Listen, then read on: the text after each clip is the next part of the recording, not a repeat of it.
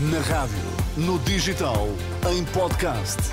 Música para sentir, informação para decidir.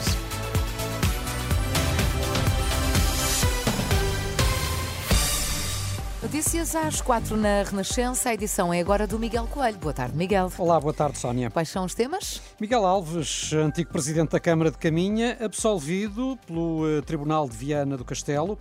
Portugal caiu três posições no índice da democracia da revista britânica The Economist. Informação para decidir na Renascença com Miguel Coelho. O ex-autarca de Caminha, Miguel Alves, foi absolvido por decisão do Tribunal. O antigo secretário de Estado adjunto do Primeiro-Ministro estava acusado de prevaricação de titular de cargo político. À saída, Miguel Alves não fechou a porta a um eventual regresso à política. Eu já estou há tempo suficiente na atividade pública e na atividade política, já tenho idade e experiência suficiente para nunca dizer que nunca a nenhum desafio, mas por hora é consolidar a minha, o meu percurso profissional, abraçar a minha família e, de algum modo, também festejar, porque foi um ano e meio muito difícil para mim e para as pessoas que gostam de mim. Miguel Alves demitiu-se do cargo de secretário de Estado adjunto de António Costa na sequência das acusações de que hoje foi ilibado. E Rui Rio critica o silêncio da Procuradora-Geral da República sobre as derrotas que o Ministério Público tem vindo a registrar.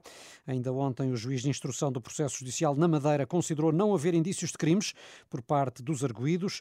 O ex-líder líder do PSD diz que tinha avisado para cenários como estes quando defendeu um pacto de regime para uma reforma da justiça e critica o que diz ser a falta de coragem dos políticos. Aquilo que até vou lhe dizer no, no presente que me choca mais é que, tendo acontecido o que aconteceu no Governo Nacional, estas eleições existem por ação da Procuradoria-Geral da República sobre o Governo Nacional. Agora, aquilo que acontece na Madeira, em plena campanha eleitoral, nós estamos em campanha eleitoral, na prática os debates a decorrer, estamos em campanha eleitoral, e se reparar, nenhum partido fala deste tema, que é, que é, dos temas mais relevantes que a democracia eh, precisa por que seja debatida. Sim, por muitas razões, eh, eu vou aderir ao seu argumento, à sua pergunta, vou aderir a isso por falta de coragem.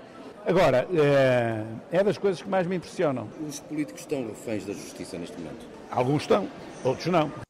Rui Rio, questionado pelo repórter da Renascença Pedro Mesquita, à margem de uma conferência na Faculdade de Economia do Porto. Recorde-se que Rio é também arguído num caso de alegado peculato e abuso de poder, tendo sido alvo de buscas domiciliárias em julho do ano passado, sem que até agora sejam conhecidos desenvolvimentos da investigação. Portugal caiu três posições no índice da democracia da revista britânica The Economist. Ocupa agora o 31º lugar entre 167 países. É o pior resultado para Portugal desde 2013. Este índice tem em consideração cinco critérios, sendo que a queda de Portugal resulta, sobretudo, da avaliação atribuída ao funcionamento do governo, em que conseguiu apenas 6,79 pontos em 10. Portugal volta assim a ser considerada uma democracia com falhas, numa listagem que é uh, liderada pela Noruega e tem o Afeganistão no último lugar. Mais um caso de sarampo confirmado, é o oitavo identificado este ano em Portugal pela Direção-Geral da Saúde. Trata-se de uma mulher de 20 anos, residente na região norte do país e que esteve no estrangeiro no período de incubação da doença. Nesta altura está clinicamente estável e fora do período de infecciosidade. Em comunicado, a DGS lembra que até agora foram confirmados dois casos na região de Lisboa e Val do Tejo e seis no norte. O Tribunal de Nova Iorque rejeitou o pedido de Donald Trump para arquivar o caso de alegado suborno a uma atriz de filmes pornográficos antes das eleições de 2016 e manteve a data do julgamento anteriormente marcada. O ex-presidente, que é de novo candidato à Casa Branca, vai sentar-se no banco dos réus a 25 de março. E esta vai ser, Sónia, uma tarde repleta de futebol. A partir das 6 menos um quarto, o uhum. Sporting joga na Suíça, diante do Young Boys, e às 8 da noite o Benfica recebe o Toulouse de França, enquanto o Braga joga uh, diante do Karabakh do Afeganistão, aliás, do Azerbaijão.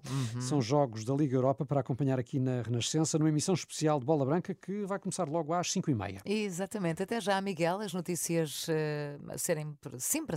Ai, ai, ai, está difícil sempre a serem atualizadas, assim é que é, uh, quer no, no site da Renascença, rr.pt, quer na aplicação.